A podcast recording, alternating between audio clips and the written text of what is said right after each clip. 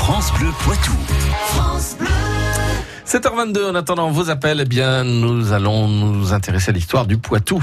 Les histoires du Poitou, Patrick Citeau, qui nous emmène aujourd'hui assister à une exposition. Ça se passe à la chapelle Saint-Cyprien à Bressuire. Et oui, à partir de demain jusqu'au 18 novembre, ce lieu chargé d'histoire accueille en effet une exposition dédiée à Didier Jacques.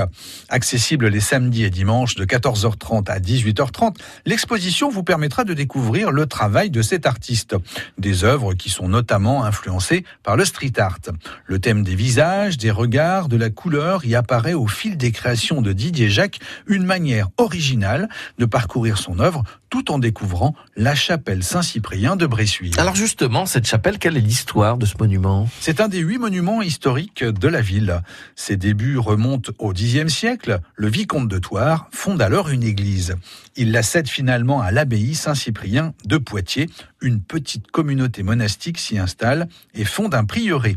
Au XIVe siècle, l'édifice est marqué par le passage d'un célèbre homme d'église, Bertrand de Gaux, archevêque de Bordeaux, passe en effet deux jours à Saint-Cyprien en mai 1734. Il sera finalement nommé pape sous le nom de Clément V.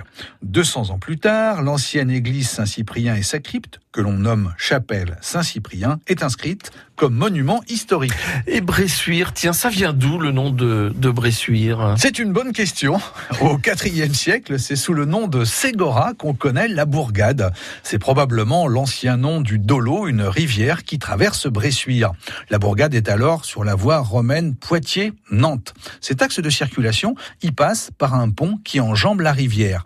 L'évolution de la dénomination du village aurait ainsi pu s'appuyer sur le mot gaulois briva qui veut dire pont. Ce Briva Ségora ou pont sur la Ségora pourrait ainsi être à l'origine du nom de la commune. Une dénomination qui passe successivement par les formes latinisées Berzoriacum, Brocorium, puis Bressuire avec un Y en 1376. Un Y qui se transforme finalement en I pour donner l'orthographe que l'on connaît aujourd'hui.